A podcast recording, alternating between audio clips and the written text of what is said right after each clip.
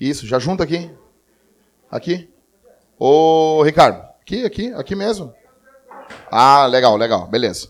Tem uma... Pessoal, bota mais cadeira, vamos lá. Vamos agilizar rapidão aí. Bota mais cadeira aí.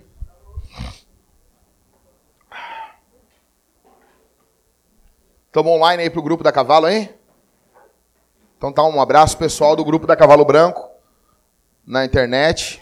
Um abraço para vocês. Junta aí. Vamos deixar os bancos mais de trás para quem vai chegar por último, entendeu, Marcos? Passa aí, passa aí, vamos deixar o. Isso aí, isso aí.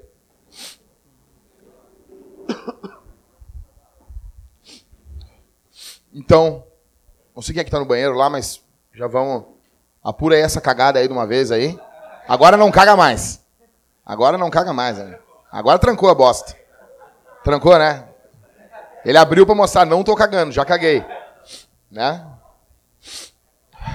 Então é isso aí, gente. Vamos lá.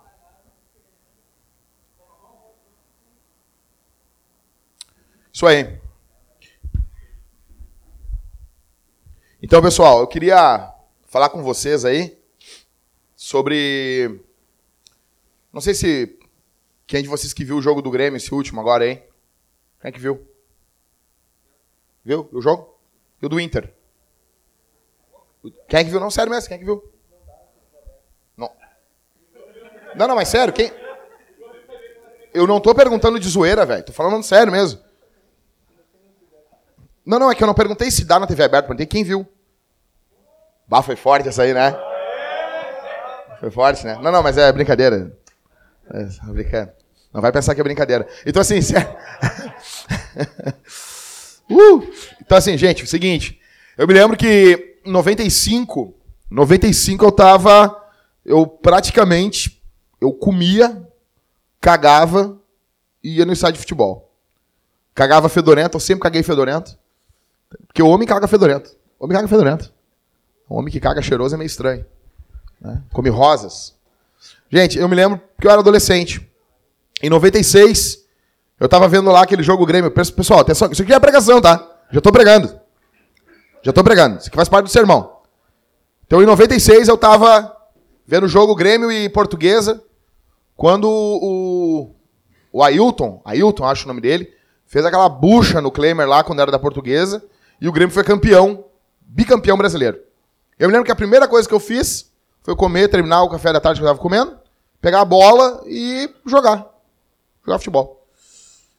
Basicamente, minha vida, quando eu tinha uns 11, 12 anos, era basicamente isso. Era comer, não me preocupar com os outros, era literalmente cagar para o que estava acontecendo, não me preocupar com o que estava acontecendo. Me lembro que a minha mãe trabalhava em dois empregos, eu ajudava um pouco dentro de casa, reclamava, dava aquela coxambrada, porque eu era o que o mundo chama hoje em dia de adolescente. Adolescente pensa nele, cara. Adolescente é uma praga. Entendeu? Uma, uma bosta. Ah, os ah, mas eu sou adolescente. Azar. Te ferra. Entende? Então assim, ah, mas vocês vão entender que isso não é só para vocês, daqui a pouco vai espalhar aqui. Bom, então assim, eu me lembro que Tava começando a sair uns pentelhos na cara ali, barbinhas, aqui do lado. E eu fazia barba na pia e eu deixava os cabelos ali, tudo ali, cara. Cagando para quem ia vir depois. Né? Então, porque, porque adolescente, eu não tava nem aí. Minha mãe um dia ligou pro meu pai, meus pais separados, e minha mãe disse: Eu não aguento mais o Jackson. Não aguento mais. Não aguento mais. Tá demais. E eu me lembro que meu pai veio e botou ordem na casa, cara. Eu me cagava de medo do meu pai. O pai chegou assim, tudo bom, Jackson? Tudo bom? O que que tá acontecendo aí? E eu, cara... Mas não tava nem pra minha mãe. Eu lembro que, nesse meio tempo, minha vida era comer. Adolescente come muito. Eu comia muito. Cacetinho é esses... Normal, não mini. Cacetinho mesmo. Eu comia uns 12, 14. Eu era seco, cara. Seco. Eu comia que nem um demônio. Pegava seis ovos, oito ovos, pegava duas sardinhas e fazia um, um, um omelete com aquilo, botava ali no, e comia, e tomava ali uma Coca-Cola 2 litros, assim, tipo uma mamadeira, assim, quase morria. E já saía bem louco e tava feliz. E era assim, cara. E era assim. Achava que um dia, eu acho que eu já falei aqui pra você, eu vou falar de novo. E, e, isso aí, isso aí, desliga o telefone. Pessoal, desliga o telefone aí, pessoal. Entendeu? Eu me lembro que um dia, eu já, eu já falei aqui pra você, mas eu vou falar de novo. Um dia eu cheguei pro meu pai, o meu pai. Bom, essas histórias eu já te conto várias vezes, né, Robson? Meu pai chegou, não, porque tá, tá demais! Eu, não, pai, porque eu, eu não fumo maconha. Meu pai me olhou, o quê? Não, não, porque eu, eu não fumo maconha. Deu meu pai. Cara, o meu pai saiu caminhando assim, ô, ô Tailã. E ele caminhava na rua. E ele dizia: Ei! O meu filho não fuma maconha! e batia a palma. E eu. Não, não quer aplauso? Tu não quer que eu estoure uma champanhe aqui porque tu não fuma maconha? Ô imundícia! Adolescente. Não fumava maconha, não dava o boot e achava que é. Não, não, sou macho. Que, cara? As coisas vão muito além disso. Como é que era a tua adolescência? Quando vocês eram adolescente aí? Como é que era a tua adolescência? Como é que era? Até que. Oh, não, você ainda tô na como é, como é que era a tua adolescência? Como é que era aí? Como é que era, Rodrigo? Rodrigo conta umas histórias de adolescente louca, né, Rodrigo? Era louca, né, Rodrigo? Era empolgante. Como é que era? Como é que era, William, tua adolescência aí? Aloprava muito, William? Aloprava? Cabeludo? Cabeludo. Hum, é... Não posso falar, também tinha cabelo comprido também. O Rodrigo também, né, Rodrigo? Cheguei na igreja, o pastor apontou para mim, depois que eu tinha cortado o cabelo, esse é o Jaques, é o Jaques. Que velho não sabe falar Jackson, né? Aí fala o meu sobrenome, esse é o Jaques. Esse é o Jaques. Aí entrou aqui na igreja, aqui, ó, parecia a Xuxa. Todo mundo rindo na minha cara aí. Fica de pé, Jaques. Olha todo mundo para ele. Eu, eu, tudo ali mangolão ali, né, meu? Então, gente, como é que era? Como é que era? Não, o, o, o Letieri. Não, Letieri não lembra. Nem... O Letieri lembra em preto e branco da adolescência. foi boa, né, Letieri? Isso aí foi boa, né? Hã? Tinha... Até pouco tempo tinha cabelo comprido. Pô, tu traz o cara ainda, né, Letieri? O cara te zoar aqui ainda, né, meu? Continua assim. Então, cara, uh, a boa notícia, gente, é que nós, nós não somos os únicos que passamos por isso. Jesus sabia que nós passaríamos por isso. Isso aqui tem que ficar claro para nós que Jesus sabia que nós passaríamos por isso. Jesus sabia que nós teríamos problemas com a adolescência. Que você e eu teríamos muitos problemas com a adolescência, porque a vida de um homem, e aqui eu quero que você preste atenção no que eu vou falar, a vida de um homem de verdade, ela é muito dura. A vida de um homem, um homem de verdade, ela é muito dura. Eu quero ler com vocês 1 Coríntios, capítulo 3,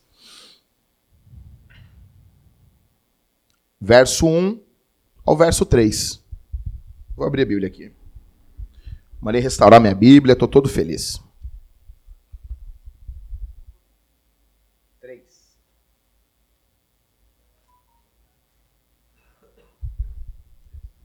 do 1 ao 3. Primeira Coríntios. Primeira porque é uma carta, né? Primeira Coríntios 3, capítulo 3. Vou ler, tá? Irmãos, que é Paulo falando, tá? Paulo falando com a igreja de Corinto.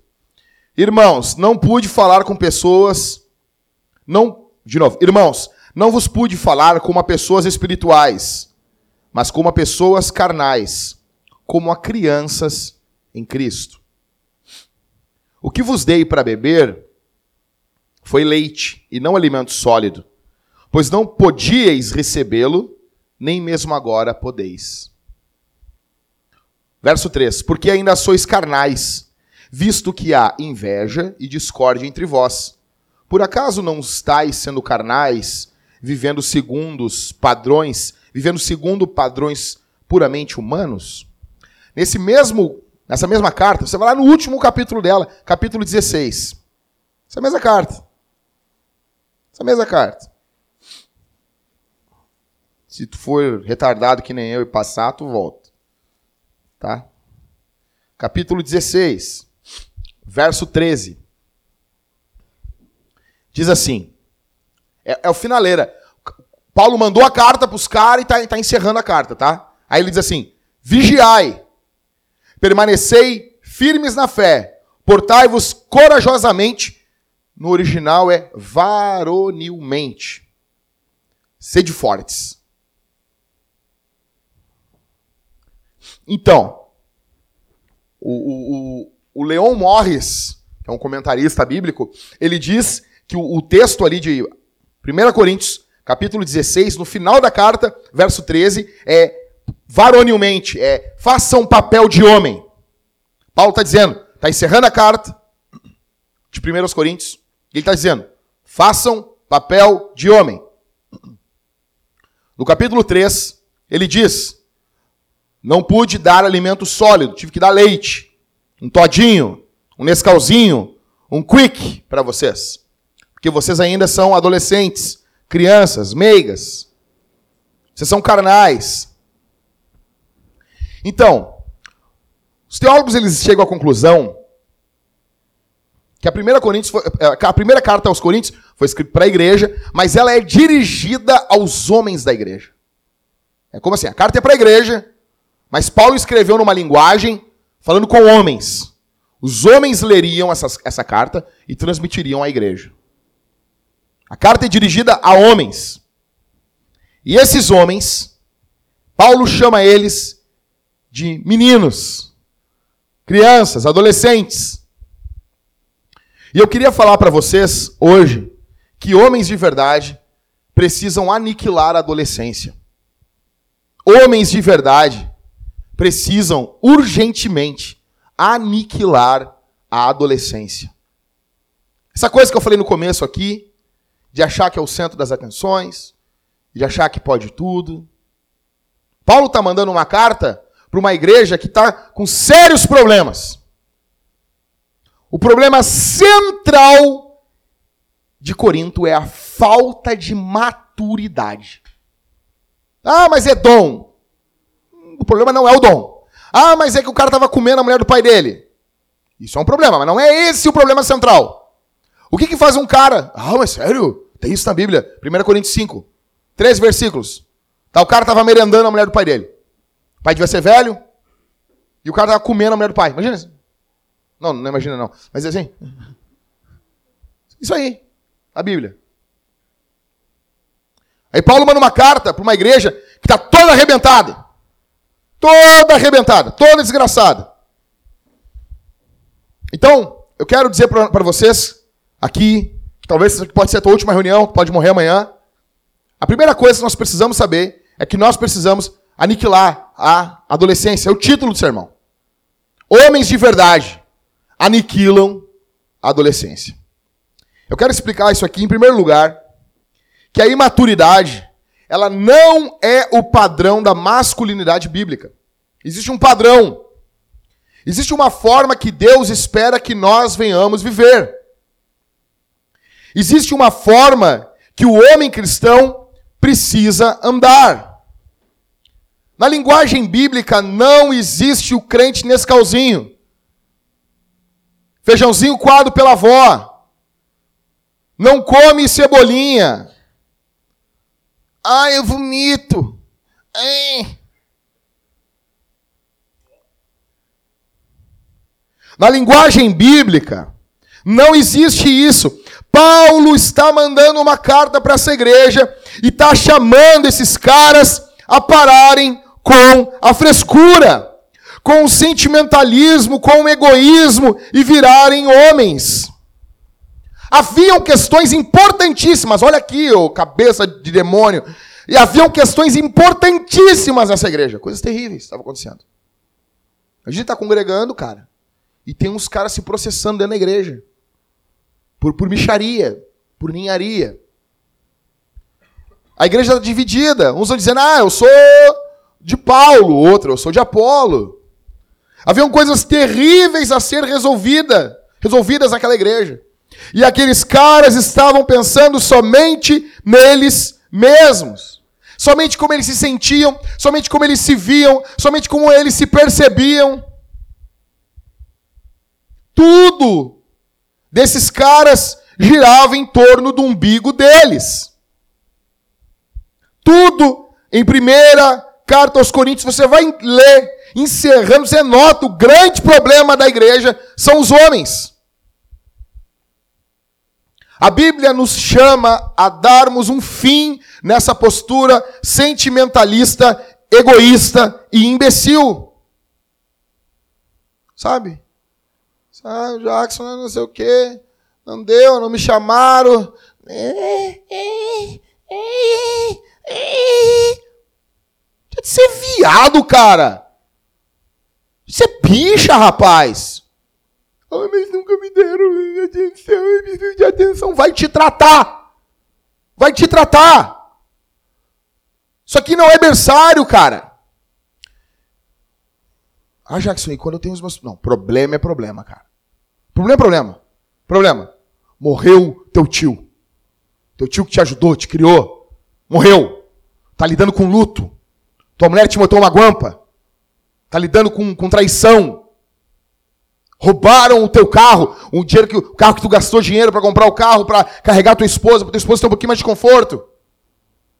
Assaltaram, entrar na tua casa. Sequestraram teu filho. Isso é problema. Depressão de verdade. Depre... O cara tá, tá com depressão. O cara tá angustiado, o cara tá sendo oprimido por demônios. Mas não, agora todo mundo, todo mundo. Ai, ai por quê? Ai. Cara, a Bíblia chama os homens a darem um fim nessa postura sentimentalista. A masculinidade bíblica é olhar as questões à volta e resolver elas. Você quer entender uma igreja de verdade? Você vai encontrar mulheres que entrarão nessa igreja com a vida destruída, porque encontraram homeninos que amavam friccionar a cabeça do seu pau, do seu tiquinho. E daí vira uma mulher. Porque o menino nem penetrar penetra. E, vê uma mulher já se, se goza, assim, sabe? Não, não acontece.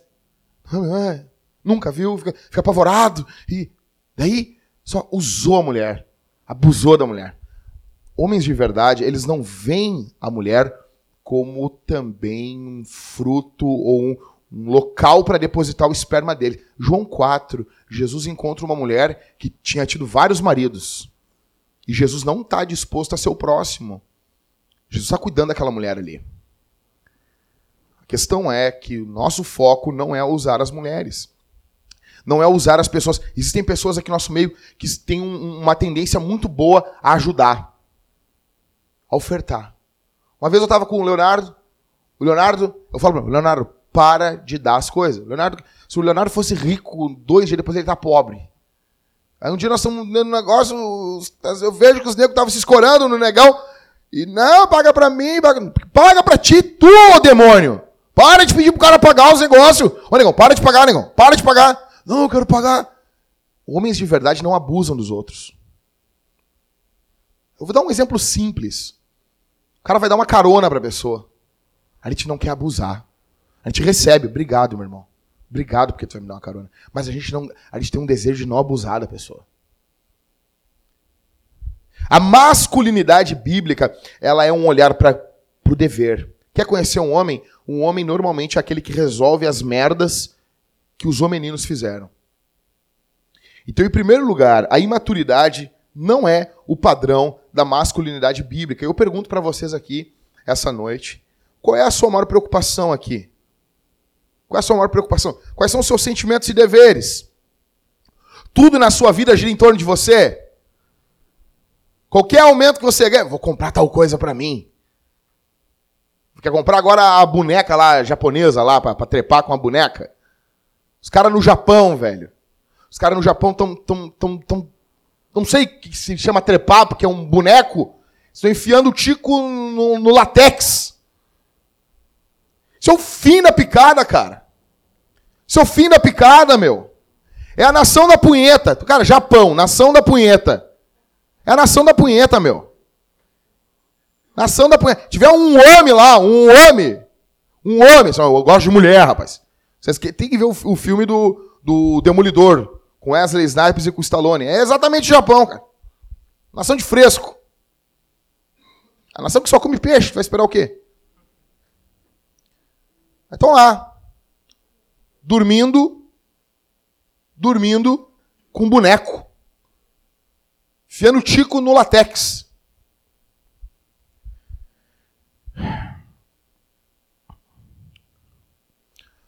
A tua vida gira em torno de como você vai se sentir. Quando você compra um carro, quer comprar um carro melhor, por quê? É como tu vai te sentir ou é porque tu quer dar um conforto melhor para tua mulher? Tudo que você quer é ser o centro da atenção. Isso a gente enfrenta esse problema no que envolve vocação ministerial. Nego não lê Bíblia, nego não ora, nego, nego não tem amor por Jesus, pela palavra, mas dentro dele ele acha, vou ser um pastor. Por quê, cara? Você quer ser admirado? Você está perseguindo? Você está se preocupando com coisas sérias? Você sabe das suas responsabilidades? Até quando você vai viver sendo um todinho, um nescalzinho, um quickzinho? Então entenda, o contexto da carta está sendo escrito para homens. Homens de verdade não se ofendem por qualquer coisa. Não são birrentos, mimizentos. Eles não pensam que o mundo gira em torno do umbigo deles. Homens de verdade, eles agem por convicção. Convicção bíblica. Convicção na Escritura. Eles conhecem a Deus. Eu quero perguntar aqui para você, até quando, cara? Até quando que você vai ver na adolescência? Até quando, cara? Uma marca de um adolescente é que ele, ele, não, ele, não, ele não pede ajuda dos irmãos mais velhos. Vou contar um caso para vocês. Tava fazendo curso de tiro, tava fazendo curso de vigilante na Magnum em 2003, eu acho. Eu tava com 21 anos. Cheguei no curso, nunca tinha pegado numa arma. Só quando era criança, que meu pai me deu a arma dele lá, peguei lá. Depois, nunca tinha pegado na arma. Cheguei lá, cru. Eu olhei pro instrutor, o instrutor botou assim, não sei quantos metros de distância, ele botou uh, um alvo, não, mas ele botou um, um, tipo um sabão gaúcho, sabe o sabão gaúcho, aquele antigão, amarelão, aquele?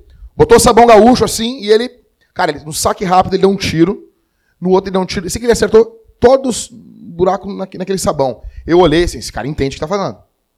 Esse cara sabe tirar. Na hora, e daí os caras os cara assim, ó. Assim, ó. Ah, aí lá no quartel lá, os caras tinham, os caras tinham ficado nove meses num, num, num, num, num quartel e achavam que era o. Que, que era ó, o, o cara lá, o John Wick, o matador lá. Os caras sabem tudo. Isso era, deu, deu 13 tiros de fuzil, achava que sabia tudo. Isso aí. Os caras não sabem nada, não sei o quê. Não sei o quê. Eu olhei pro cara, olhei pros loucos. Não, não sei na hora de atirar. E os caras acostumados a ver máquina mortífera, sabe? Mel Gibson é um lixo, é a pior pessoa para você ver. Não, o, o, Arthur sabe melhor que eu, mas o Mel Gibson, sabe, cara, tira de lado, tira, se rola tirando, sabe? É década de 80, cara. Sabe, quem, quem brincou de tiro aqui? Na corrida não pega, né? Na corrida não pega! E daí, cara, eu guri, eu olhei pro cara e disse: Eu vou fazer tudo que esse cara mandar, velho. Tudo, tudo que esse cara mandar. E os caras pareciam uma locademia de polícia, meu. Porque o meu, um primo meu, o cara tá botando jet, municiando a arma. Cara, nós somos tudo nas. Eu não sei se é baia o nome, mas acho que é, estamos atirando ali. E fogo aberto, a gente atirando. E o meu primo, cara, deixou que a munição ela rolou para as outras casas, assim, e ele saiu catando o negócio da frente do tiro, cara. Louco. É loucura, meu. É loucura. O negócio travou, ele vira pro professor. O professor travou. O professor, ah, demônio! E eu me lembro, eu nunca tinha atirado na vida, velho. Eu fui, eu fui o melhor atirador daquele ano. Do ano, não foi só da turma. Ah, já que você é bom, não sou bom pinó nenhuma, rapaz. Só que eu não pensei. Eu não pensei, fiz tudo que aquele cara mandou. Tudo que aquele cara mandou, eu fiz. No final do final, fiquei eu um tenente da, do CPUR. Tudo que aquele cara mandou fazer, eu fiz. E aquele cara que estava atirando ali, era bom tudo, mas ele tinha um pouquinho de orgulho ainda. Adolescente é assim, cara. Adolescente acha que sabe fazer as coisas. Adolescente acha que sabe fazer. Estou falando aqui, você acha que sabe? Você acha que ver um pouquinho de pornografia tá de boa? Você administra isso. Não, tá de bom, cara, tá de boa. Não, veja aqui, tá tranquilo, cara. Veja aqui, o meu pau nem levanta. Sério? Cuidado isso aí. Não, não, tô de boa. Vocês têm que entender, em primeiro lugar, que a imaturidade não é o padrão bíblico. Deus nos chama para sermos homens e não adolescentes que pensam que as coisas giram em torno de você. As coisas não giram em torno de você. Em segundo lugar, a adolescência precisa ter um fim. Tem que acabar. E quanto antes acabar, melhor. Quanto antes acabar, melhor. Aqueles caras que estavam aqui em Corinto, ouviam Paulo pregar, ouviam os apóstolos pregar e viviam uma vida podre. A igreja estava passando por questões sérias e eles abriam mão dos seus papéis da igreja. Ficavam com divisõezinhas dentro da igreja, com fofoquinhas dentro da igreja, coisa de viado. Coisa de viado, gente. Não tinham noção da realidade. Viviam no mundo deles, preocupação só com as coisas deles, babaquice, carnalidade. O apóstolo tenta mostrar a importância de desenvolver os estágios naturais da vida de um homem. A postura adolescente desses caras impedem. Isso aqui, olha aqui. Paulo não consegue pregar para esses caras. Porque esses caras, eles são incorrigíveis. Já tentou corrigir um adolescente? Ele bate a porta, ele faz beijo. Ele bate a porta. Ele sai, ele sai batendo os pés. Vai corrigir. Vai corrigir um adolescente na igreja. E adolescente tem 30 anos na igreja. Vai corrigir o cara. O cara não aceita correção. E você sabe, cara, né, a correção que a gente não faz correção assim. No púlpito é barbada. Aqui tá falando. Ah, e aí, quando alguém te corrigir, pessoalmente, negão, tem que mudar essa tua postura aí, cara. Tem que mudar essa tua postura. Tem que mudar a sua postura, cara. Adolescente é incorrigível. Paulo não tinha como corrigir esses caras em, primeiro, em, em Corinto. Esses caras ainda tiravam o sarro de Paulo e diziam: Paulo, nas cartas, como tu é, tu é forte, Paulo. Pessoalmente, tu não é tudo isso, Paulo. O contexto de 2 Coríntios é esse. Estão rindo de Paulo. Aí eu te pergunto, quem são os caras de, de, que estavam ali em Corinto? Você sabe o nome de algum? Talvez ali, em capítulo 16, Paulo vai citar uma, duas famílias. A gente não sabe quem são, mas a gente sabe quem Paulo é. Os caras estão desprezando Paulo. E isso pode acontecer com a gente. Talvez tenha um irmão mais maduro do teu lado, te corrigindo, chamando a tua atenção, e tu acha que não. Tu é o pica das galáxias. Tu é o, tu é o pó de tudo. Você já entendeu que o mundo não é como você pensa que é? Você lembra na adolescência? Quem é que falou que queria ser astronauta quando era adolescente? Eu queria ser arqueólogo. Porque eu vi os filmes do Indiana Jones e eu, pá, eu vou ser arqueólogo. Eu vou ser arqueólogo, eu vou ter um chapéu, não, não, não fui porque não tinha meu caminho na minha cabeça. E daí eu vou ter um chicote, vou andar nas ruas de Porto Alegre com Chico, imagina. E vou passar ali no centro cultural e vou me pendurar nos bagulho ali. Por quê? Por quê, meu?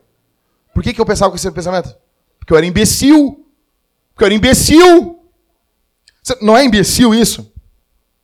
Então, assim, hoje tu para e pensa assim, ah, Halisson, eu queria ser um astronauta.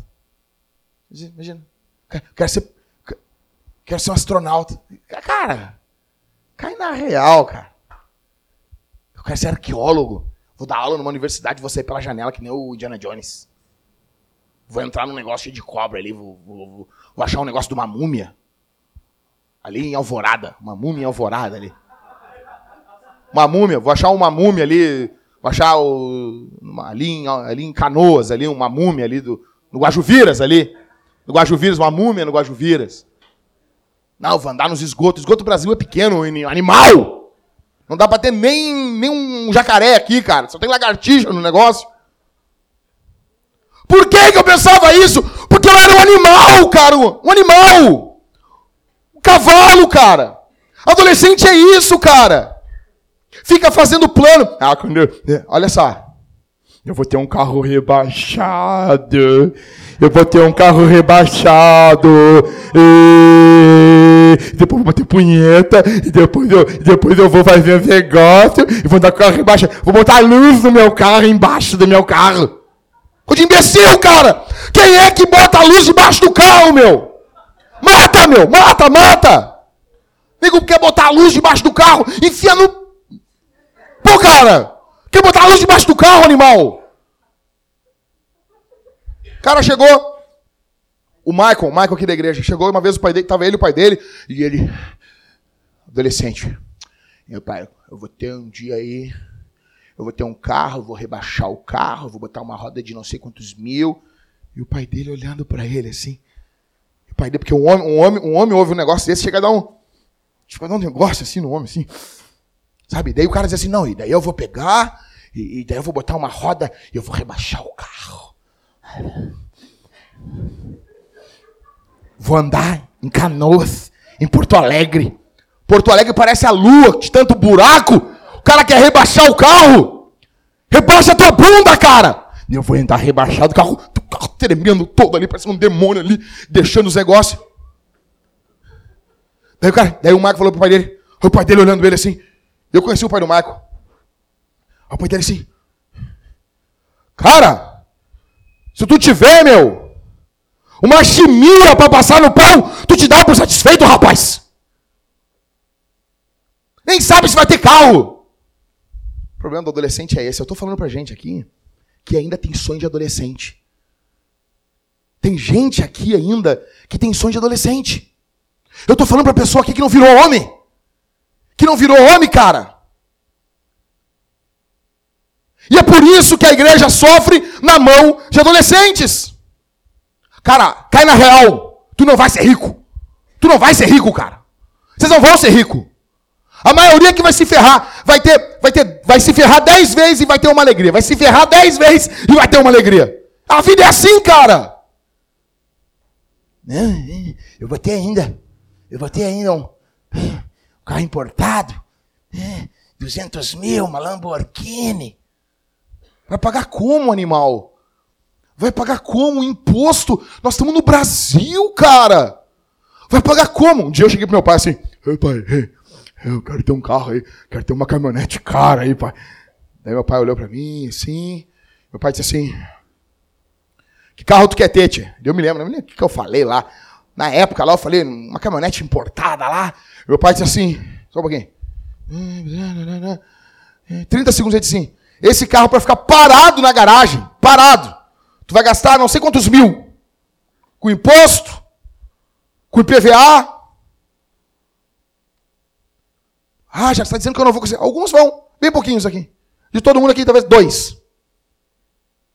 Dois vão conseguir comprar um carrão furioso. E um ainda vai ter que devolver. Porque não ficou, se apertou. Vai ter que torrar. A vida, cara. Mas ainda eu tô falando pra gente aqui que, que fala que é assim, não, eu ainda vou. Cara, na boa. Na boa. Na boa, cara. Então eu tô pregando pra gente que, tem menos, que ganha menos de dois mil por mês. Talvez tu não consiga, velho. Talvez tu vai ganhar a vida toda essa miséria. E aí, cara? Isso muda alguma coisa na tua vida, cara? Isso muda alguma coisa? Tu vai continuar ainda, cara, agindo que nem adolescente, clicando em aquelas propagandas para aumentar o pau. Não vai aumentar teu pau, animal. Só adolescente que clica, eu aumentou meu pau, aumentou meu pau. Veja as novas fotos da Dana Gouveia. Animal, cara, é vírus o animal. É vírus, cara. Bomba, tchê. Adolescente é assim, cara. Ele vive no fantástico mundo de Bob, cara. Ele acha que ele vai. Não, tu não é. Eu vou, eu vou falar, falar pra você. Everton, Leonardo, Marco, Jackson, William, Daniel, Tavares. Nós somos merda. Nós somos merda. Você é um merda. Nós somos todos merda, cara. Todos merda, capaz. Você não é, tu não é o que tu acha que tu é, cara. Tu bota, eu, boto o fone ali, eu vou correr, cara. Na minha cabeça, assim, eu sou o cara. Eu sou o cara correndo, eu sou o Creed, eu sou o Rock Balboa, mas eu sou só um gordinho correndo, pomba. E quando eu vejo um gordinho correndo, eu tenho vontade de gritar: não vai conseguir! Porque 99 gordinhos não conseguem emagrecer, pomba. Mas é verdade, cara. A questão é a gente saber o que a gente está falando, cara. Saber o que está vivendo. Então, cara, a primeira coisa eu quero perguntar assim: você vive ainda no fantástico mundo de Bob? Estou falando para pessoas que, não, não, não, comigo vai ser diferente. Não vai, é só para mostrar que não tem imbecil. Não, mas vai ser diferente, eu vou conseguir. Vai morrer morando na vila. E aí, qual é o problema, cara? Talvez eu estou falando para gente que não fez faculdade de agora. Não vai fazer. Não vai fazer. Ó, o Rodrigo, formado. A Jéssica, formada. Tua vida tá bombando financeiramente, Rodrigo. Os dois formados. É Brasil, velho. Brasil. É Brasil, cara. Não é porque tem um canudo que os caras vão, arregaçar as portas, as pernas, a, a vida pra ti, rapaz. Paulo tá falando com essa igreja e tá dizendo para os caras ser homem, cara. Que eles eram só do leitinho, não podiam, só do. Ah, eu me lembro, eu era criança, meio adolescente, criança. Sabe, que é, é uma idade que o cara nem sabe o cara é. Eu chegava na casa da minha avó, que a minha mãe já não me aguentava mais. Eu chegava na casa da minha avó e eu gritava assim: Ô vó! Não era vó, é vá. Quero mais! Lá vinha minha avó. Com mais um negócio de, de, de Nescau quente. Mais umas bolachas Maria pra me comer ali. E eu, imbecil, cara. Eu dizia: Vá! Quero mais!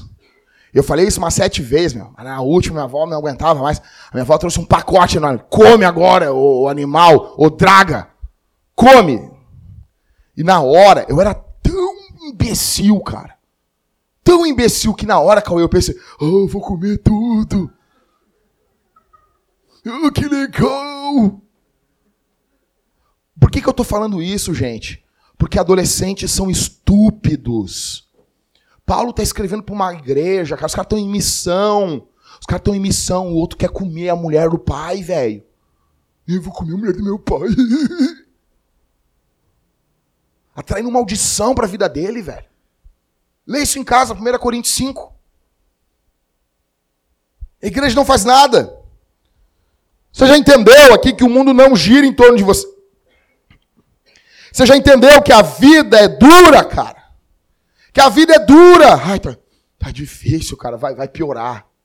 Mateus, a gente conversava ontem, Mateus.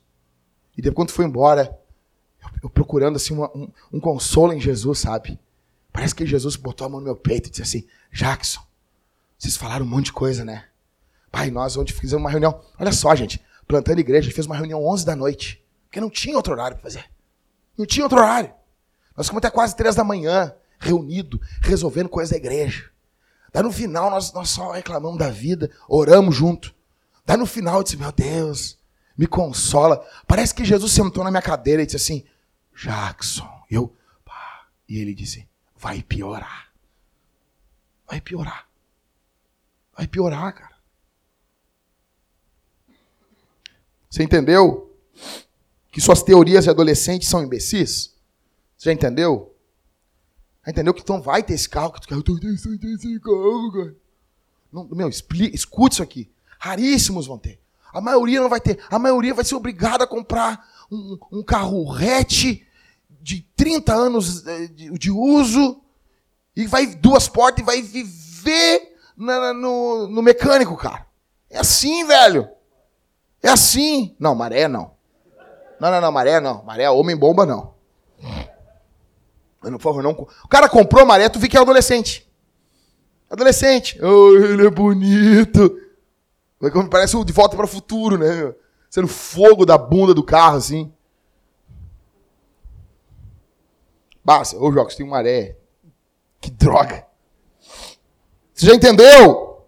Você vive ainda no fantástico mundo de Bob, cara. Você não vai conseguir. E daí? E daí? Ai, eu não sei, eu vou continuar morrer carteiro. Qual é o problema? Eu vou morrer frentista. Olha aqui, frentista. Vai morrer fedendo, fedendo a gasolina. Qual o problema? Homens de verdade sabem discernir o que é importante daquilo que é babaquice. Olha aqui. Homens de verdade abandonam aquilo que tem que ser abandonado. Homens de verdade sabem que a masculinidade não está afirmada no ter, e sim no ser.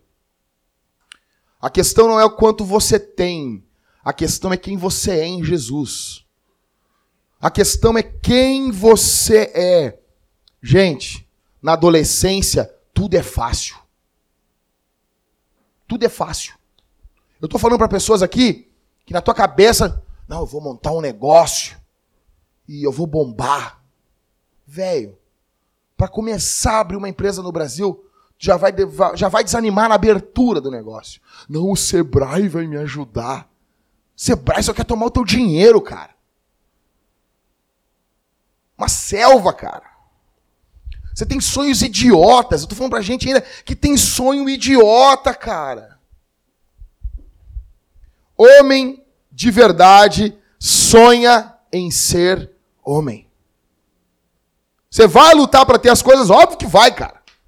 Mas o teu foco, na verdade, é quem tu é. É quem tu é. Olha aqui pra mim. A minha eu tô fazendo 12 anos de casado. 12 anos eu faço sexo. E é bom. É bom. É bom. É bom. Porque ficar batendo punheta é coisa de guri.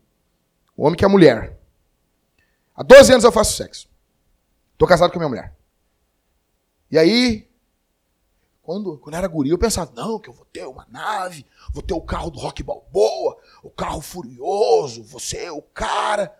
E daí eu fui vendo assim que a coisa não é desse jeito. Daí, 12 anos de casado. Daí eu disse, amor, a gente não tem dinheiro, a gente vai dar uma passeada. E minha mulher queria dois, duas poltroninhas para casa. Duas poltroninhas. Eu disse, ó, oh, eu te dou as poltroninhas. Ou a gente vai, vai dar uma, uma saída legal, né? Tem mulher, ah, vamos pegar as poltronas, não sei o quê. Eu vida de casado. Entrei no carro hoje. Fui lá, comprei duas poltroninhas, me matei para botar o bagulho dentro do carro. As bosta não entram dentro do carro. Já lasquei o lado da poltrona, já ferrei a bosta ali. Enfiei o bagulho ali dentro, fechei. Minha mulher toda feliz. Casal pobre, cara. Ai, tem duas poltroninhas. Cheguei em casa, tirei as poltronas, botei ali, tirei os plásticos. Eu já tava de saco cheio, minha mulher toda feliz da vida. Doze anos de casado. Ganhou duas poltroninhas. Duas poltroninhas. Talvez, velho. E eu penso, não, mas vai melhorar. Não vai. Talvez vai ser a vida inteira assim, cara. Mas a questão aqui não é se é uma poltroninha. A questão aqui não é se, ah, eu tenho grana para viajar todo ano. Tomara que, tomara que tenha. Mas o foco não é esse. O foco é se nós abandonamos as ideias estúpidas, abandonamos a adolescência, abandonamos essas ideias ridículas.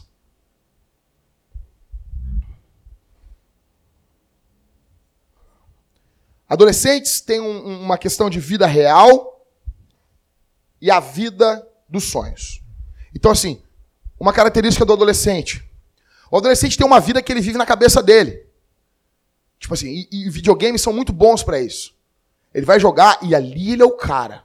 Ali ele é o Beres. Ali ele é o fodão. Ali ele é o cara, meu. Ali ele arrebenta, ele quebra todo mundo. Motherfucker man! A motherfucker man! Mother, oh shit! A motherfucker man! Ali ele é o cara. Ele é o cara, meu. Ele é o cara. Ele quebra, ele dá tiro, ele invade. Na vida real, ele é um merda, um bosta. Ele é um cagão. Mas aquilo é uma fuga para ele ser alguém. Para ele ser alguém. Ah, Jackson, tu é contra videogame? Eu não. Mas é coisa de retardado passar oito horas jogando videogame. É coisa de imbecil. A vida tem que acontecer. Não, não é. É! É, caramba! Paulo não ia ficar oito horas no Facebook! Não ia, meu! Aí, o adolescente, ele tem uma vida, uma vida na cabeça dele. Já notou como é que adolescente discutir na internet? Ele sabe criar o filho dos outros. Ele sabe pastorear a igreja dos outros. Ele sabe ser chefe da empresa dos outros. Ele sabe pastorear a igreja, ele sabe cuidar dos filhos, ele sabe tudo. O Google, negão, todo mundo sabe. Sabendo usar o Google, todo mundo é bom. Ele é o teólogo, ele sabe todas as respostas, ele sabe tudo. Por que, que a gente não vê esse mesmo empenho dos teólogos de internet na igreja local? Se comprometendo pelas pessoas que precisam de ajuda. Por quê? Porque o, local da discussão, muitas vezes, eu não estou falando que homens não discutem, homens discutem. Mas estou falando que às vezes esse ambiente é o ambiente do adolescente. Ele vive uma vida que não é uma vida de verdade na internet. Ali ele é respeitado. Ali todo mundo, ó, oh, que legal. Mas ele não tem essa vida no dia a dia. Não tem, cara. Porque ali todo mundo não sabe, cara. Não sabe quem tu é, meu. Tu não tá comprometido com as coisas que tu tá falando, cara. Ali é fácil. E eu tô falando para pessoas hoje que existem adolescentes com 50 anos de idade. Existem adolescentes com 40 anos de idade. Com 30 anos de idade. Paulo está chamando essa igreja, portai-vos varonilmente. Tenham atitudes de homens. Nós precisamos nos portar varonilmente. A minha pergunta é: como é que é a tua vida real aqui? Como é que é a tua vida de verdade? Tu sabe vários bagulho. Sabe, a gente sabe vários bagulho. Eu pergunto para mim, e o que eu tô falando? Ah, o Jacques tá dando moral nos outros. E ele? Tá louco, rapaz? Tu acha que eu não fico indignado comigo? Meu pai, eu era guri, meu pai dizia assim, ô oh, Robson, fica pelado no banheiro, guri. E pelava no banheiro assim. Olha pra tuas bolas! Eu olhava no espelho assim, minhas bolas, minhas bolas. E meu pai, age que nem homem, rapaz! Age que nem homem, rapaz! Daí eu chegava em casa assim, ai, meu pai é duro comigo. Hoje eu dou graças a Deus, rapaz. Meu pai dizia assim, fazia assim. Né? Meu pai fazia assim, né, Rodrigo, assim, olha tuas bolas, rapaz. Olha tuas bolas, rapaz. Age que nem homem, rapaz. Daí eu me lembro do meu pai dizer assim, seu bunda mole. E eu, eu queria chorar ali. Ah, vai, vai, vai gritar pra tua mãe agora, minha bunda é durinha. Viado! A questão aqui, meu velho. A questão aqui é como nós somos. O que eu estou falando, eu estou falando para mim, cara. Como que nós somos de verdade, cara? Quando a tentação vem, quando os convites vêm, nós temos postura de homem diante do pecado, nós temos postura de homem diante das adversidades. A gente está cuidando de uma mulher, cuidando de uma igreja. Ou nós temos dois tipos de vida: um adolescente na internet, um adolescente na, na mentalidade, um, perdão, um homem na internet, um homem na mentalidade, age, uma, uma aparência de homem, mas na verdade é um, um borra-botas. Paulo está escrevendo essa carta para esses caras aqui. Vida real versus vida de mentira. Como é que é a tua vida, cara? Como é que é a tua vida? Dá atenção para tua mulher? Dá atenção. Solteiros aqui, dá atenção para a mãe? Dá atenção para os pais de vocês? Como é que é, cara? Como é que é de verdade? Jackson, de verdade, tá uma merda. Tá uma merda. Tá uma merda. Como é que tá o teu culto em casa? Como é que tá o teu culto? Eu ia ter vergonha. Um homem escreve para mim como eu fazer o culto e eu não faço o culto. Como é que tá? A questão é assim, vai mudar? Vai mudar isso? Nego, quarto capítulo da Bíblia. Nego não vai ler a Bíblia no ano. Leu, leu pelo menos o Novo Testamento. Vai chegar diante de Jesus assim, ó oh, Jesus, eu não li. Não li a Bíblia. Não li a Bíblia com a minha mulher. Não orava por ela. Tu vai morrer e vai vir outro que vai orar. Vai outro que vai orar. Vai merendar a tua mulher. Vai aproveitar a tua mulher, coisa que não aproveitou. Questão aqui é que para adolescentes tudo são fáceis, tudo é fácil. É tudo fácil. Tudo é fácil na cabeça do adolescente. Ah, isso aí é barbada. Ah, ô tio, isso aí é barbada, tio. Adolescente. Isso é barbada. Ah, tá me tirando. Ah, me erra, meu. Viu isso aí? Trabalharam? Não. Os americanos, 16 anos. Cheguei lá. Não, não. Minto. 20 anos eu estava trabalhando na auxiliadora predial. Auxiliadora predial, aí estou saindo na frente da, da auxiliadora ali, 20 anos. Daí uma colega minha assim, é, depositaram a mais as minhas passagens na minha conta. Eu olhei para ela, tá, não vai devolver? Que nada, é azar. Sim. Depois o problema é o governo. Depois o problema é que rouba. Uma bosta. Rio Grande do Sul não é evangelizado, cara. A gente não tem igreja boa. A gente não tem gente para dar vida aqui, cara. A gente não tem gente para dar vida nas igrejas, cara. Porque o nego quer vir, quer destaque, quer consumir, quer ir embora.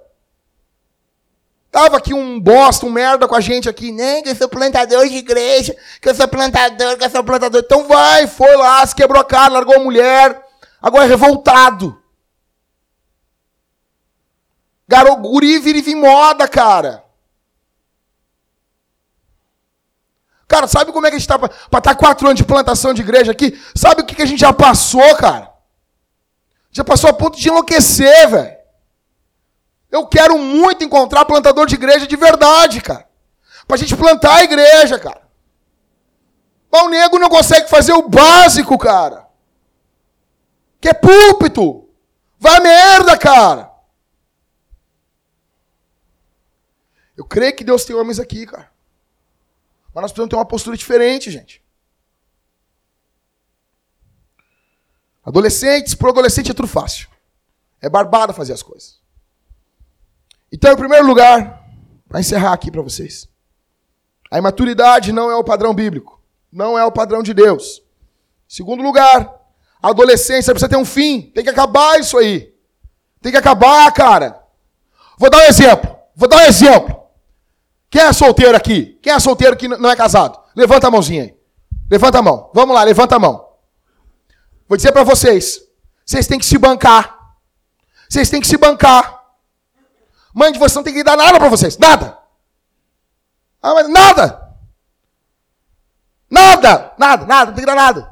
Tem que se bancar. Tem que bancar os bagulho em casa ainda. Tem que bancar, negão. Tem que bancar os negócios. Chega em casa com as compras, com os negocinhos. Lá, compra um gás. Tua mãe vai dizer que não precisa. Tu vai chegar e vai dar o negócio. Não, não, pega aqui. Grossa voz, pega aqui. Pega isso aqui, eu sou homem. Se, se tiver. Vai no banheiro, olha teu pau ali. Eu tenho um pau. Eu tenho bola. Tem uns que tem só uma, mas vale. Hã? Ainda tem. Ainda tem, tá gerando testosterona ali, vale. Tem uns que não tem nem isso, tem só um saco murcho ali. Era criança, não desceu o bagulho e hoje tu tá ferrado. Mas vale também, teu saco vale. Teus, teus cromossomos é X e Y. Então, assim, cara, você, você é solteiro, tem que se bancar, negão. Na prática. Porque a pregação é muito filosófica. Ah, não sei o quê, porque Paulo estava em Corinto. E pai, pai. Negão, direto ao ponto aqui, é cavalo branco. Direto ao ponto. Nós vamos fazer uma série em Coríntios, em a igreja, e a coisa vai ser mais. Uma, nós vamos esticar essa massa melhor. Negão, solteiro, negão, tem que te bancar. Tem que te bancar, negão. Tem que te bancar. Tem que te bancar e dar uns presentes pra tua mãe, pro teu pai, pra tua avó. Isso aí, ontem eu estava lá com o Pedro lá. Isso aí. A foto dele, não, que eu vou de ônibus, não sei o quê. Quantos anos ela tem mais que tu, Pedro? E o Pedro, não vai. Eu vou te levar de carro. É, mas eu vou te levar de carro. Você é de homem. Você é de homem, cara. Eu tava só de canto ali cuidando do Pedro, se o Pedro deixar a velha pegar o ônibus ali. De madrugada largar. Isso aí. Não vai. Não vai. Então, aqui pros solteiros, vocês têm que se bancar, velho. Você tem que se bancar. Ninguém tem de pagar. Ninguém tem dever de pagar nada para vocês, cara. Tem que pagar pros outros ainda, cara. Então, em primeiro lugar, adolescência não é um modelo bíblico. Em segundo lugar, adolescência precisa ter um fim. Tem que acabar essa pinóia. Tem que acabar, cara. Entendeu, Gabriel? Entendeu, Ricardo? Vocês não são mais adolescentes. Vocês são homem. Vocês são homem, cara. Com 20 anos de idade, são homem, cara. Eu vou passar para vocês ainda aqui num, num, evento da Cavalo Branco um documentário sobre a Segunda Guerra Mundial. Teve nego com 15 anos dando a vida lá, cara. Com 15 anos de idade dando a vida. Morreu lá. Pra gente estar tá aqui. Aí pros caras, os pelança da vida. Ai, tá difícil para mim aguentar essa vida. E não sei o que, dar um joelhaço na cara desse mundo, meu. Então aqui, meu, ó. Vocês são homem, cara. Vocês são homem, velho. É, não sei o que. Não, começa a falar que nem homem. Já começa a andar que nem homem. Para com essa coisa de usar as calças lá embaixo. Quer dar bunda, cara. E não sei o que, anda se arrastando assim, arrastando. Você é coisa de puto, cara. Coisa de puto, quer dar o cu, cara. Vai dizer que Jesus ia andar com as calças lá embaixo, rapaz? Eu quero ter um brinco. Primeiro, tu já tem um brinco, rapaz. Minha avó dizia, eu queria botar um brinco. Minha avó assim, tu já tem um brinco aí, rapaz? Tu já nasceu com um brinco no meio das pernas, rapaz? Minha avó, aquelas índias bem calma. Mas quer botar? Bota com o teu dinheiro. Ah, eu quero fazer uma tatu. Uma tatu. Primeiro de tudo, negão. Tá debaixo da casa da tua mãe, tua mãe manda. Tua mãe manda. Se sustenta primeiro. Ah, mas o texto lá já tem contra a tatuagem, Jackson. O texto de, de Levítico não está falando pro dia de hoje, aquilo lá. Aquilo é culto pagão. Então eu posso fazer. Não, mas honra teu pai e tua mãe tá valendo ainda. Honra teu pai e tua mãe tá valendo ainda. Então mora debaixo da casa do teu pai, tua, tua mãe diz, não faz tatuagem, não faz. Não faz.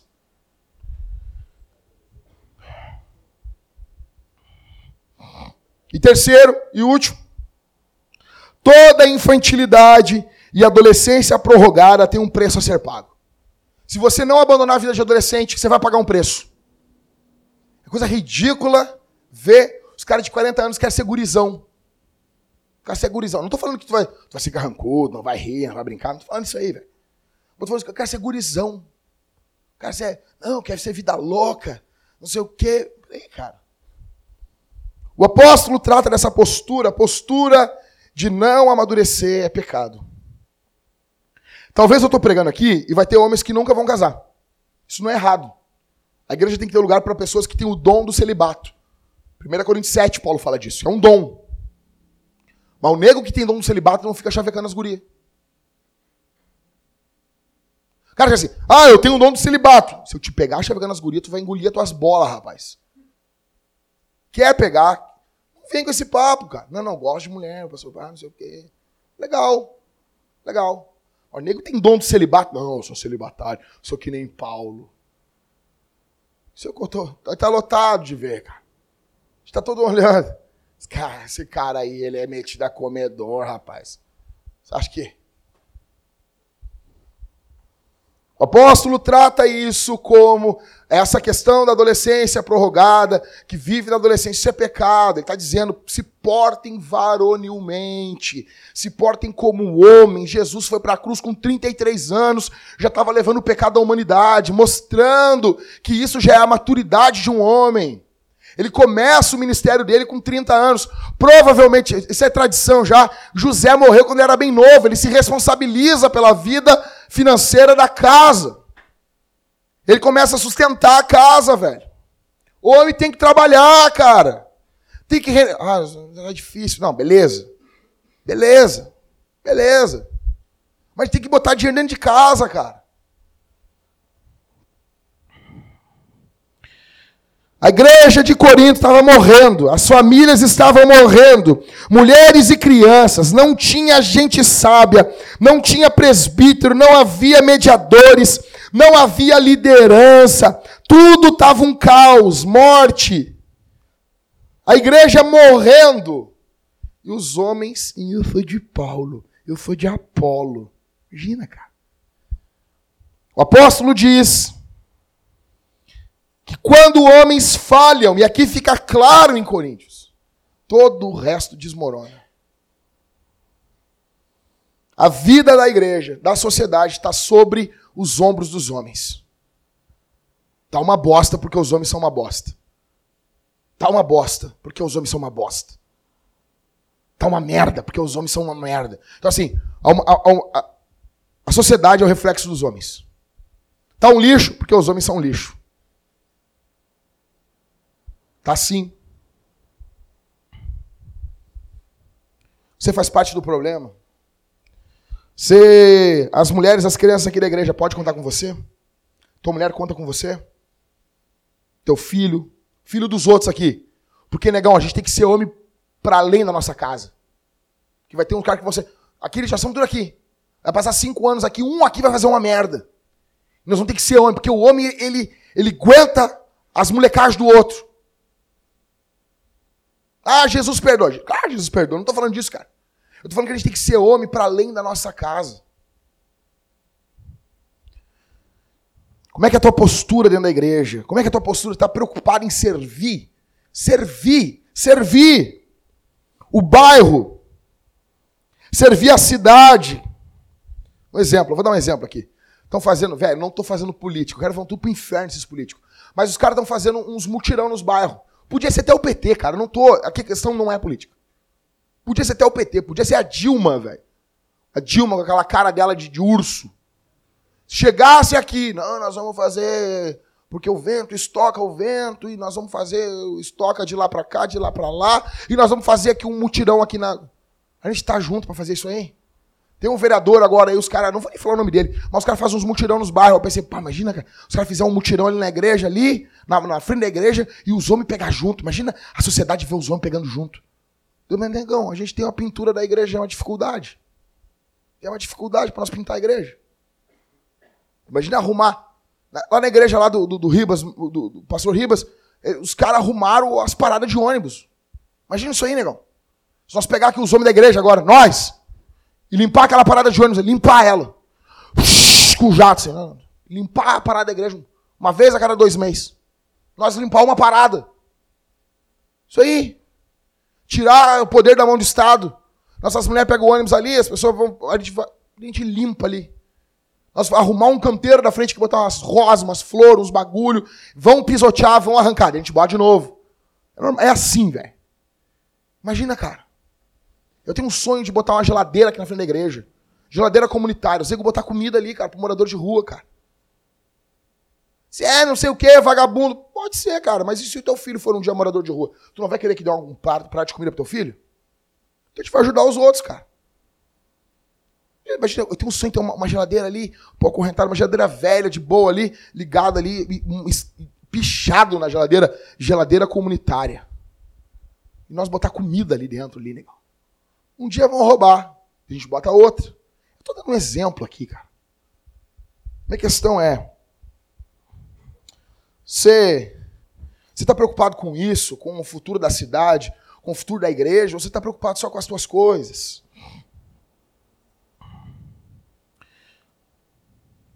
A igreja é abençoada com a tua postura? Você faz os outros pagar o preço dos teus pecados? Exemplo. Se tu começar a viajar aqui na igreja, aqui, e tu for disciplinado, tu vai ferrar com os presbíteros.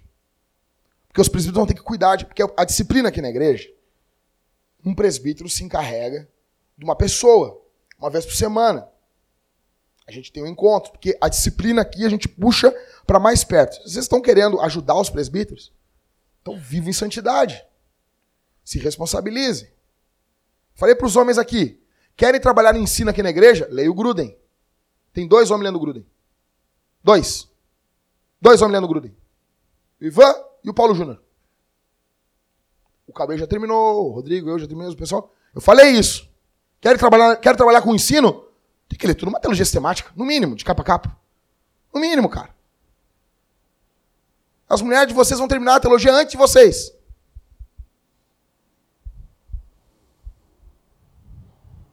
Homens de verdade são parte da solução, não só do problema.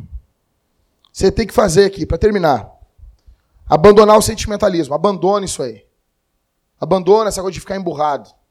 Tá difícil e talvez não melhore. Para alguns talvez melhore. Talvez Deus vai te abençoar, vai melhorar, talvez tenha uma condição financeira melhor. E a gente ora para que isso aconteça. Mas a maioria não vai, cara. A maioria vai se ferrar. Daqui a dois anos, vários vão ficar desempregados aqui, dentro desses dois anos. Abandona o sentimentalismo. Abandona o egoísmo. Abandona o egoísmo. Faça o que deve ser feito. Clint Eastwood. Seja homem e faça o que deve ser feito. Deixe de fazer aquilo que não deve ser feito. Não perca tempo com coisas idiotas. Não perca tempo com coisas imbecis. E eu estou falando para mim isso. Ontem eu falava para o Matheus. Eu dizia, Matheus, eu sou um imbecil, Matheus. Por exemplo, o Brogni aqui. Eu não tinha como marcar com o Brogni negócio, cara. E o Brogni falou, vamos lá, não sei o quê. E eu, vamos. E o Brogni, quarta-feira. Eu não tinha como marcar com o Brogni, cara. Depois eu saí, eu sou um imbecil, cara. Na ânsia, eu quero abraçar o mundo, cara. Isso é coisa de guri, cara. E o homem olha assim, tem um imbecil, cara. Cai na real. Paulo está mandando uma carta para essa igreja, chamando os caras para eles caírem na real. Se arrependa dos seus pecados. Se arrependa porque outros estão pagando preço pelos teus pecados. Se arrependa de fazer, de deixar de fazer o que você deveria ter feito. E de fazer o que não deveria ter feito. Deixe de ser carnal. Seja cheio do Espírito. Ore, cante, leia a Bíblia. Ser um adolescente eternamente é pecado. E provavelmente essa característica, essa essa definição, isso não existia antigamente. Não existiam adolescentes. Mas já foi uma forma da psicologia dar uma esticada maior na infância. A questão é: homens que querem agir como crianças, como adolescentes, estão em pecado. Estão em pecado estão em pecado. E pecado é algo sério. Porque pecado foi algo que crucificou Jesus. A boa notícia é Jesus. Porque Jesus foi um homem de verdade. Existe perdão em Jesus. Existe graça em Jesus. Estou falando para pessoas aqui e vocês estão talvez fazendo a vida de, da vida da mulher de vocês o um inferno. Eu estou falando aqui porque eu sei que eu estou falando, gente. Às vezes, quantas vezes eu peguei, eu estava irritado, e eu descontei na minha mulher, cara. Descontava na minha mulher. A pergunta é para os homens que são casados aqui: você pede perdão para tua mulher? Qual foi a última vez que tu pediu perdão para tua mulher? Qual foi a última vez que tu olhou para ela e disse: meu amor, presta bem atenção e perdoa? E perdoa. Qual foi a última vez que tu chegou para um presbítero e pediu perdão? Pediu perdão para teu filho? Para um irmão aqui da igreja? Se você não lembra a última vez que você pediu perdão, você está muito mal. Porque você não é impecável. Você peca. E se você não pede perdão, você é orgulhoso. A boa notícia é Jesus. Jesus é o Salvador dos homens, morreu pelos nossos pecados, ressuscitou ao terceiro dia. Ele ressuscitou, literalmente. Ele estava morto e ele levantou. Jesus é Deus. Jesus é o Deus que se fez homem. É o 100% Deus, 100% homem. E ele viveu uma vida de homem plena. E os méritos dessa vida, olha aqui, tem méritos.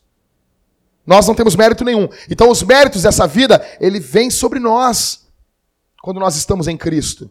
E a nossa adolescência tardia, que gera inúmeros problemas, todo o juízo que deveria vir sobre nós está sobre Jesus, se nós estamos em Cristo. O chamado do evangelho é se arrependa e creia. Se arrependa dos seus pecados e creia em Jesus. E abandone os seus pecados. O chamado para nós aqui essa, essa noite é que não venhamos viver como adolescentes. Imagina comigo aqui, gente. Imagina uma igreja cheia de homens que são homens de verdade. Imagina o que a gente não podia fazer. Jesus pegou 12 caipiras lá, cara. Um era ainda demoniado ainda. E ele virou o mundo de cabeça para baixo, pelo poder do Espírito Santo. Imagina o que nós não faríamos aqui em Porto Alegre. Imagina o que nós não faríamos no Rio Grande do Sul. Estou falando aqui, vou dar um exemplo. Vou, vou, dar um exemplo. Chega aí agora o Mateus. Mateus diz para mim: eu quero plantar uma igreja. Então tá, Mateus, nós estamos te mandando para Mostardas agora. Ah, mas é que. Entende? Nós precisamos de um, de um cara lá, pau ferro. Precisamos de um cara lá firmão. Firmeza lá. E aí? Vou dar um exemplo para vocês, estou terminando. Já até fechei as coisas aqui, tá? A gente quer que a igreja avance. Eu estava conversando ontem com, com o pessoal ali em casa. Eu quero muito que tenha uma noite de música aqui na igreja, uma vez por mês. E aí, os músicos aqui da igreja estão para pegar junto e começar um trabalho aqui da igreja aqui do zero, sem forçar nenhum membro a vir. Do zero. A única coisa que toda a igreja vai estar junto é no quê? No culto de domingo. O resto nós vamos estar tudo pelos pedaços. Começar começar um trabalho de música, só de música aqui. Para trazer colegas de faculdade, amigos, pá. É como plantar uma igreja. Estão junto?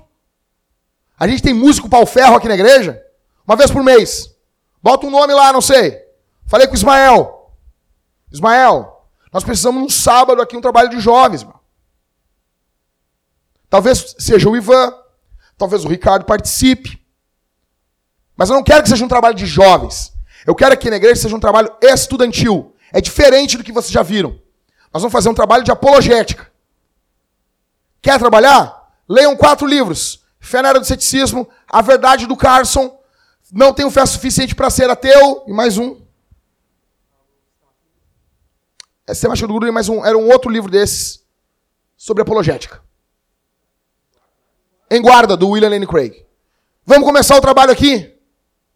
Podemos ter música, podemos ter. Quero um bate-papo, quero um negócio diferente. Não é uma réplica de um culto, mas daí a gente faz meio abobado. Porque culto de adolescente é meio abobado. Culto de jovem, daí a gente faz meio, meio punheta. Assim, vem o cara de, de, vestido de chapolim colorado, assim. Ei, não contava. É pro inferno, cara. Fazer um negócio, ministério estudantil aqui da igreja. Convidar os ateus casca-grossa, você se gaguejar, se cagar, cagar água na frente do ateu ali, o ateu te demolindo a pau ali, meu. Vamos fazer um trabalho assim? Mas tá, disposto a começar do zero? Do zero? Vim um milhão de vezes e não vi ninguém. Ninguém. E eu não quero que tu fique, não, a igreja tem que vir. Não é para a igreja vir. É para começar um trabalho do zero. Trabalho de, de homens aqui, nós estamos fazendo trabalho de homens desde quando, Mateus? 2013, negão. Nós tivemos cavalo branco com duas pessoas, com três pessoas, mas nós não paramos. É como plantar uma igreja. O problema é que nós não temos homem, cara. Então, assim, tá aberta. Porteira tá aberta. Quero trabalhar na igreja, quero ensinar. Tem, tem espaço pra gente trabalhar com, com ensino. Eu quero fazer um trabalho no sábado. Tá aí, tá disposto? A gente começa. Debulha esses quatro livros com a sistemática do Gruden e a gente começa. E tu vai pegar o bagulho e não vai largar. Não vai me ligar. Ai, não vou poder ir hoje porque não sei o quê, porque eu tô cocôzinho, porque tá saindo, não sei o quê. Não. Eu não faço isso. Então assim, pau ferro. Nós queremos começar um trabalho no sábado.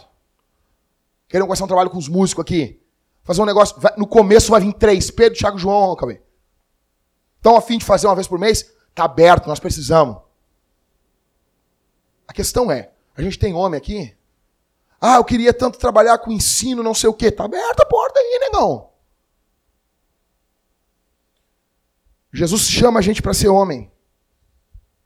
Ninguém aqui. A gente vai começar as coisas do zero.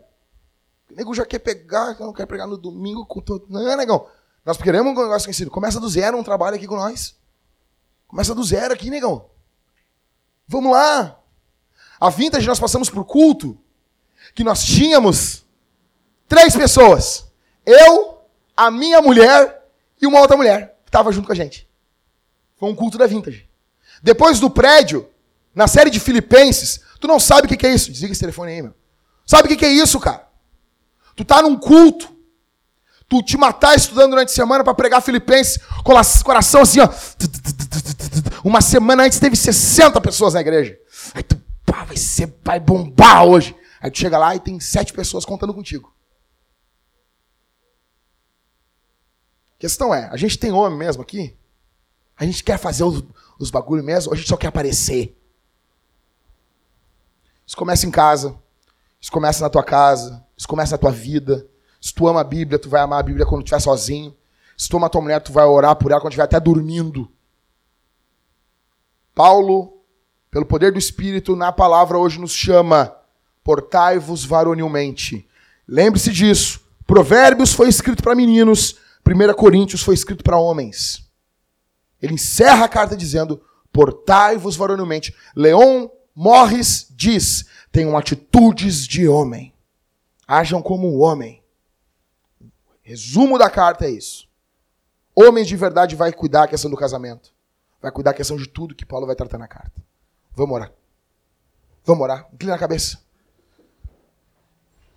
Vamos buscar Deus. Confessa os pecados ao Senhor Jesus. Existe perdão aqui. Existe graça aqui. Pai, eu te agradeço, porque a tua palavra é como um martelo que esmiuça a penha.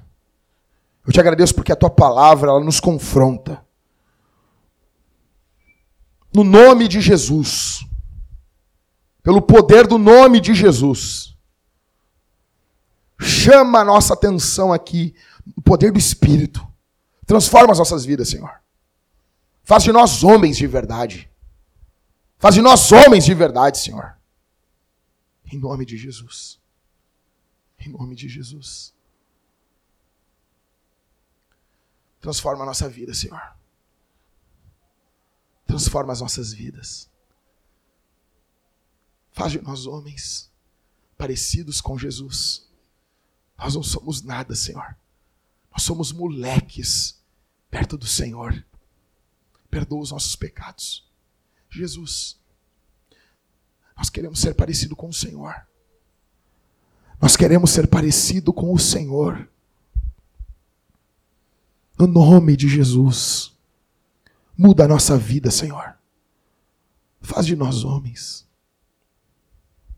Em nome de Jesus, transforma, Senhor. Transforma os teus filhos. Transforma em nome de Jesus. Ó Deus, eu oro por esses irmãos que aqui estão. Peço a tua graça sobre eles. Em nome de Jesus. Em nome de Jesus. Faz de nós homens, Senhor, que deem a vida pela igreja, pelo próximo, pelas nossas famílias. E ainda muito mais, que vivamos para a tua fama, Jesus. Para a fama de Jesus. Que o teu nome tenha fama, tenha glória, tenha todos os aplausos, tenha toda a reverência tenha todo o poder, tenha todo o domínio. Engrandece o teu nome, Jesus, aqui em nossa igreja. Repreenda os demônios, que são muitos. É o que eu te peço e te agradeço, no nome de Jesus. Amém e amém.